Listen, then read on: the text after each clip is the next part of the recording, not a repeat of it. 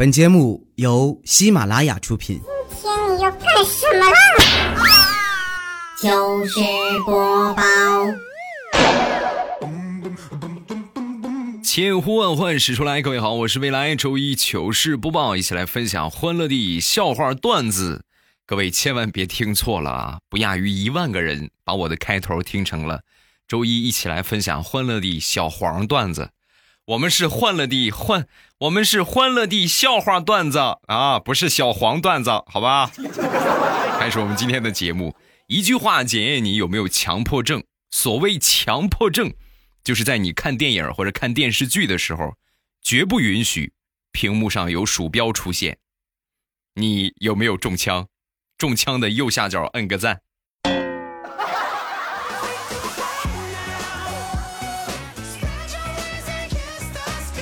今天是农历的二月初五，眼看着年都过去好长时间了，我们小区也不知道是有什么喜事儿，天天隔三差五的这个放个鞭炮，那个放个鞭炮。那天我坐电梯啊，我们家在十二楼，往上走的时候啊，砰，外边放了个礼炮，你们能懂那种感觉吗？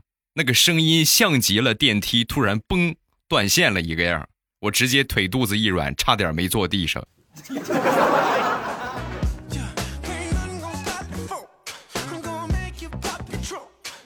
昨天我一个好朋友上夜班啊，正好上夜班的时候啊，他们这个领导啊下来视察，走到他们这个组的时候啊，一脸严肃的就看着他们组的那个梁师傅，然后就问他：“你说一下你的联系方式啊？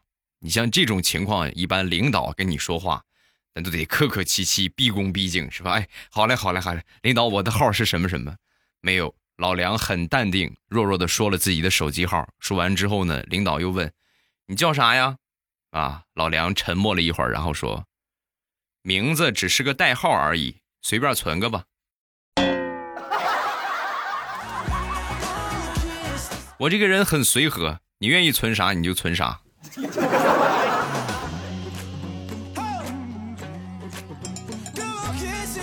昨天晚上睡着之后，半夜啊。大苹果听见她老公在那儿啜泣，啊，赶紧把她老公叫醒。怎么怎么回事，老公啊？你是做噩梦了？说完，她老公就说：“ 我梦见我自己又结婚了。”大苹果当时很生气啊，但是还是强压着内心的怒火。那你应该很高兴才对呀！啊，你哭什么哭啊？你不早就想再找一个了吗？说完，她老公就说：“ 是本来挺高兴的。”可是入洞房的时候，我一掀盖头，还是你。那一刻，只有一首歌可以表达我的心声，那就是《西湖的水，我的泪》。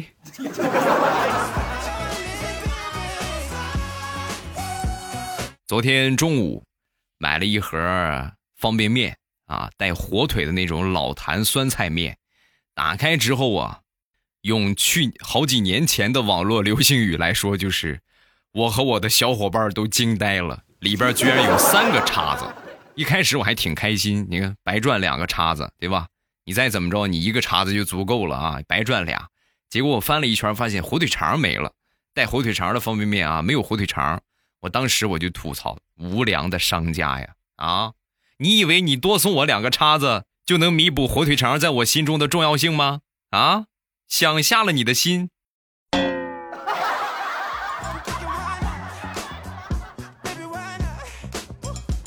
昨天晚上，我媳妇儿领着孩子出去玩去了，我一个人在家里边啊，我在看电视，正看着呢。突然，我们家门响，有人敲门啊。我说谁呀？没有人回答。嘿，我谁呀？提高了音量啊，还是没有人回答。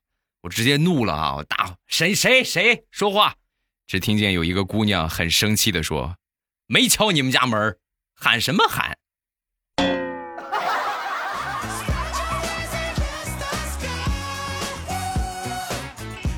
自古差评出英雄。昨天我逛淘宝，准备买几件衣服啊，看到有一家店的衣服销量挺高，好评 N 多，就唯独有那么一个差评啊，就众多好评当中一个差评。点进去看了看了之后，我差点没笑死。差评是这么写的：衣服质量、款式都挺不错，唯独有一个问题我很不满意，就是穿时间长了跟旧的一样，我我要给差评。然后这个评价下边老板回复了一下：“大兄弟呀，你这个评价貌似不科学呀。”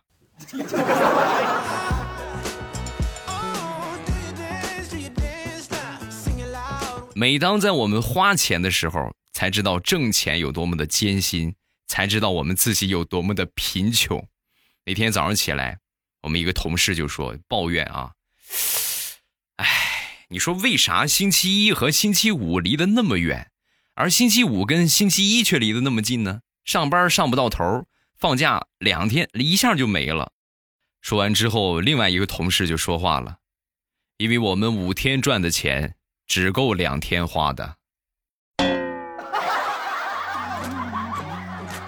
雷鸣般的掌声，分析的太对了，老铁。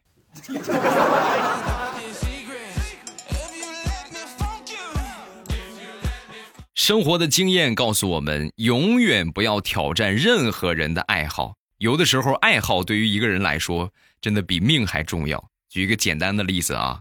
我妈这个人呢，平时对衣服啊不怎么感冒。你拿个五万块钱买一件的衣服，你说给她撕破了，撕破撕破呗，反正是不是也穿不大着了啊？那天就是，我说妈，我把你那个五百多块钱那个新大衣呀，不小心给弄破了啊。说我妈看了一眼，啊，算了，没事啊，那个妈还有就是我把你那副麻将牌呀，不小心弄丢了一个八万，找找找去，你找不着我打死你，我跟你说，快去。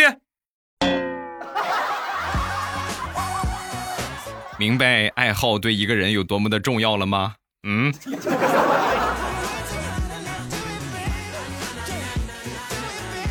女生在怀孕之后会有那么一个时期啊，食欲大增，特别能吃。我来说一说我媳妇儿吧。啊，我媳妇儿想当初怀孕的时候，就是那天中午吃饭吃了好长时间了啊，我媳妇儿吃了好一会儿了，碗呢也吃光了。当时那一碗啊，吃完了，然后把这个碗放桌子上。我去收拾那个碗筷，我在收拾的时候啊，他把那碗筷一把夺过来，你放下，你干什么？啊，我说你不吃完了吗？我去刷碗。谁谁吃完了？我还没吃饱呢，我只是感觉嘴累了，休息休息再吃。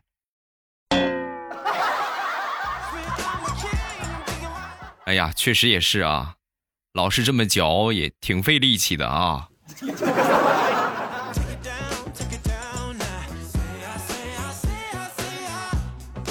前两天大石榴的老爸过生日啊，过生日之后呢，就给他爸打电话，打电话打了半天没打通啊，没打通之后就给他妈打吧，怎么回事啊？你老公怎么也不接我电话啊？说完他妈就说：“我老公家教严，不随便接别的女人的电话。”妈，我是你闺女，我也算别的女人吗？算呐。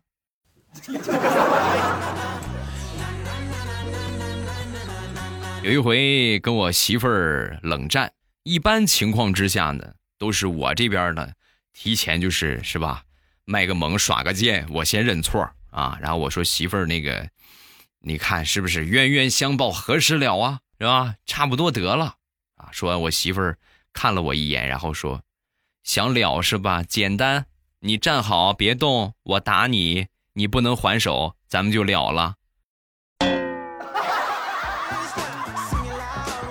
亲爱的，打归打，不能挠人啊！你可别挠我，太疼了。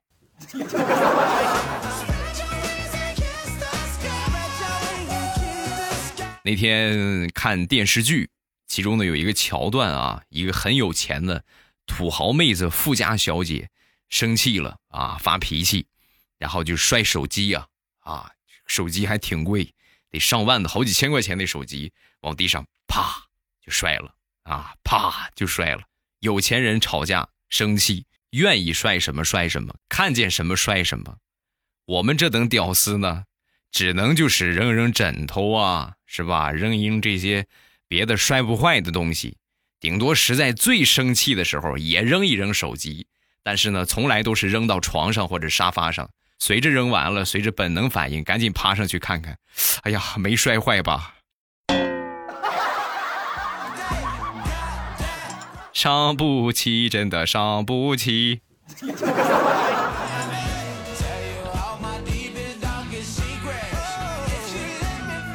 春天来了，又到了，嗯嗯嗯嗯，万物复苏的季节。你们不要理解偏了啊！那天我一个发小啊，家里边给他安排去相亲啊，然后呢，当时其实很拒绝啊，我自己可以谈，凭什么你们给我相亲呢？到时候一听还是上门女婿，那更拒绝了啊，直接就放下狠话，谁去谁是孙子。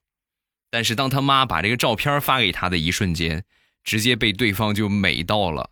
他是跟我这么说的。我看到他照片的那一刻，我连未来孩子的名字都想好了，而且生几个我们都想好了，甚至我都想到了去哪所大学上学。妈妈，我等不了了呢，我现在我就要去和他相亲，你快跟我说在什么地方。说完相亲的地点，我这个发小就去了，结果，人家没看上他。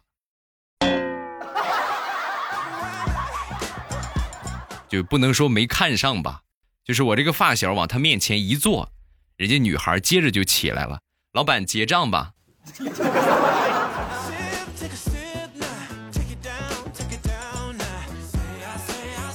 再说大石榴相亲，挺好的一个对象啊，毁于一个熊孩子。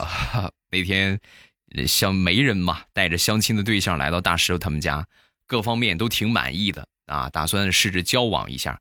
临走的时候，小侄女儿拉着这个男的就说：“啊，叔叔，你真的要娶我姑姑吗？你如果要她的话，我就把压岁钱分你一些；不然她总是在家里边抢我的零食。”啊，说完，对方很尴尬，啊，大石榴也很尴尬。你这孩子，小孩说话别介意啊。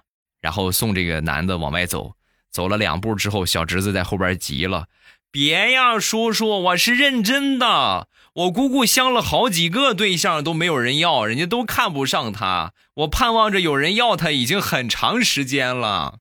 你要同意的话，你就娶了她吧，好不好？求你了。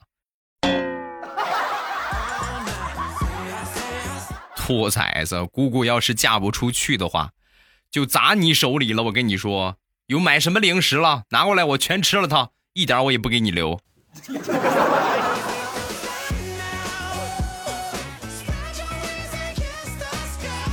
今天早上很早，迷迷糊糊啊，微信就响了。响了之后呢，咚咚，来了好几条消息。我点进去一看，养生保健的广告啊。平时呢，我自己的群啊，好多人老是往里边发这样广告，谁发我就直接踢了他。我当时也没仔细看是哪个群，我就直接发了一下，请不要在群里边发忽悠人的广告，下次再发现立刻踢出去你。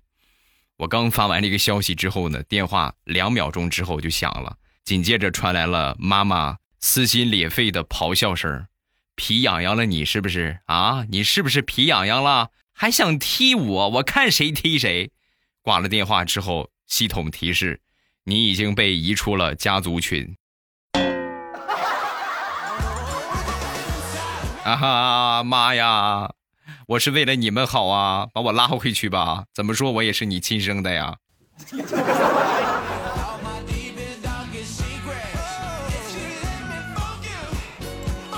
我这个人呢，比较喜欢喝酸奶啊，不大喜欢喝原味的奶。也从小就这个样啊。我记得我喝原味直接喝不来，但是一喝酸奶呢，能够接受得了。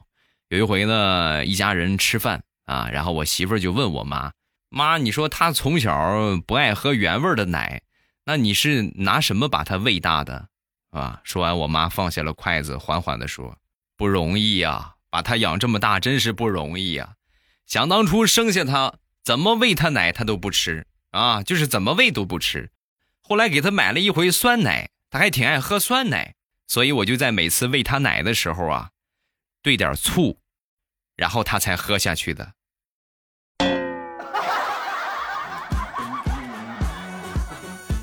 奶里加醋，妈，这个脑洞一般人还真是没有。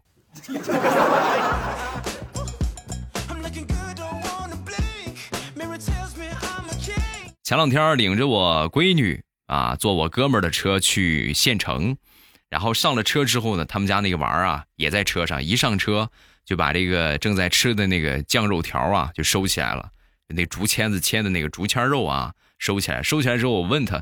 我说你怎么不吃了啊？怎么不吃了？然后他说，嗯，竹竹签子的头很尖，在车上吃不安全。我当时就很佩服我这哥们儿啊，安全教育做的真好，安全意识很不错。然后我就对我闺女说：“我说你看，小哥哥比你没大多少，就知道在车上不能用竹签子吃东西，刹车的时候很容易戳伤自己的，你知道吗？”刚说完，我哥们儿那个孩子白了我一眼，然后说：“我才不会戳到我自己呢！我爸说了，我要是把他的真皮座椅给戳破了，他就把我的屎打出来。”哥们儿，你可够狠的呀，还要把孩子的屎都打出来，你是有多么的残暴？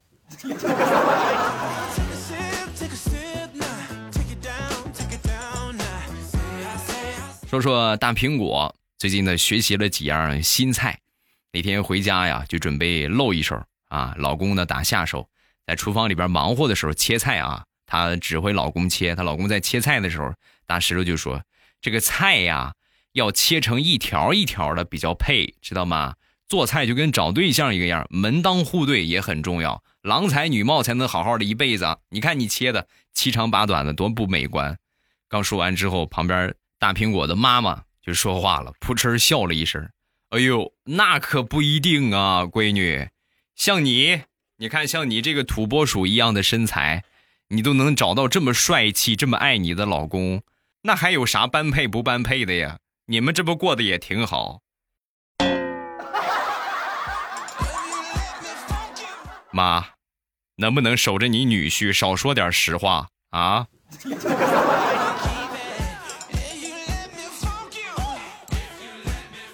好朋友是开这个宠物店的，前两天非得要给我一个哈士奇，我说我们家不具备养它的条件，我也没养过啊，不行就非得给我啊，那给我给我呗，然后拿回家养了没两天，开始拆家了，沙发咬出个破洞啊，然后这个桌子呢也咬坏了，鞋也咬破了好几双。那天把我媳妇儿实在惹怒了，拿着擀面杖就准备打死他。我跟我媳妇儿说，我说你。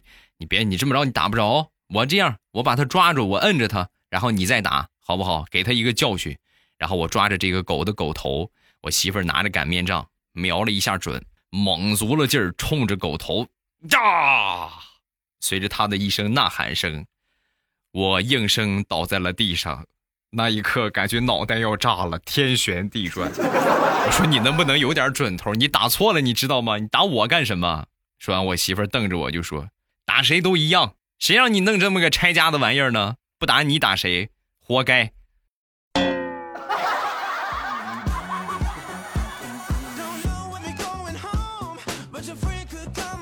欢乐的笑话咱们分享完了。各位喜欢未来的节目，不要忘了添加一下我的微博和微信。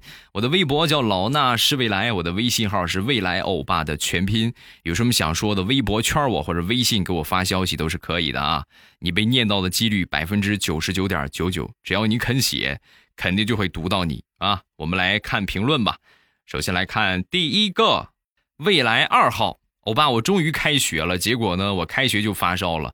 看来我的身体条件不允许我开学呀！晚上发烧睡不着觉，听你节目觉得好幸福啊！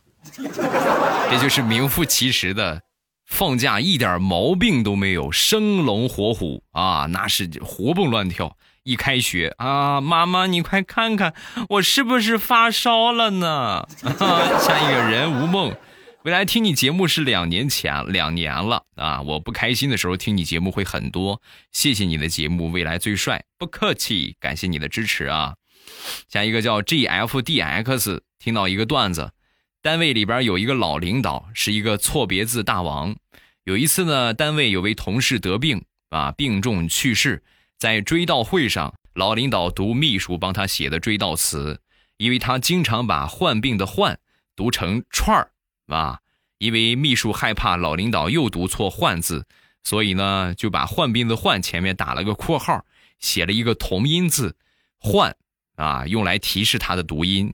于是追悼会当天，老领导开始读悼词：“我们亲爱的同事某某某，因患串儿病不幸去世。”